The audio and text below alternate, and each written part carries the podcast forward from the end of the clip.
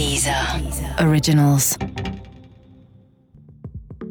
Olá, eu sou a Camila Junqueira. Seja bem-vindo ao podcast do Day One e ao nosso trecho bônus da conversa com Abel Umberg. Intuição, uma qualidade muito atribuída aos grandes empreendedores. Mas em um mundo com cada vez mais métricas, mais capacidade de análise de dados, mais planilhas e business plans, qual é o espaço da intuição? Como balancear entre a razão e a intuição? A Bel compartilhou com a gente como ela fez isso.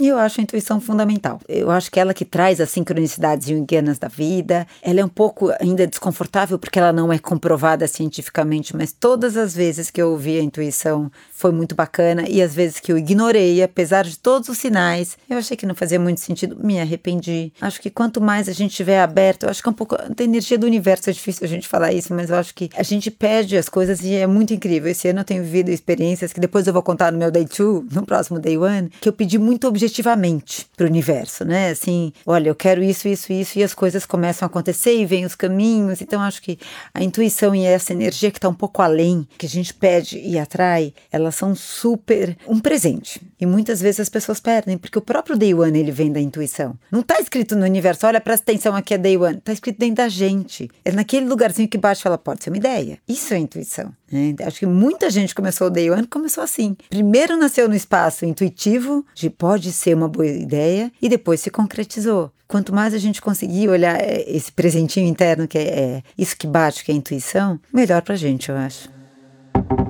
Deezer Originals.